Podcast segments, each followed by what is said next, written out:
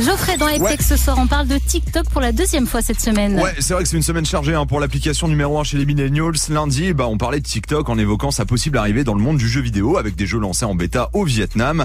Alors là, rien à voir puisqu'aujourd'hui TikTok décide de se lancer dans la monétisation avec un système d'abonnement payant. Alors sortir le porte-monnaie pour une appli, ça va pas plaire à tout le monde. hein. Alors clairement, mais je vous rassure tout de suite, ce n'est pas obligatoire. En fait, on va pas payer directement l'application, mais les créateurs de contenu, c'est eux qui peuvent proposer à leurs followers une sorte d'abonnement premium. Ok. Euh, un abonnement qui va vous permettre par exemple d'obtenir des stickers personnalisés à utiliser pendant les lives, d'accéder à un chat exclusif où seuls les abonnés payants peuvent échanger avec le créateur ou encore de contrôler les différentes caméras des influenceurs et d'obtenir sur son profil des badges qui pourront évoluer avec le temps. Et on a une idée du prix? Alors pas de manière précise, hein. selon certaines sources, ça tournerait autour des 5 dollars avec bien entendu 30 à 50% de commission pour TikTok. Faut pas déconner non plus. Faut se remplir les poches. C'est un peu ce qu'on retrouve en termes de prix sur la plateforme Twitch. Et tout le monde peut lancer son abonnement ou souscrire, ça se passe comment? Alors, le système a été lancé ce matin hein, Ouais. déjà et pour le moment, cette fonctionnalité d'abonnement reste en mode bêta, c'est-à-dire c'est une phase de test pour certains créateurs. On peut citer euh, Sharina Ricci, Fly Whiskey,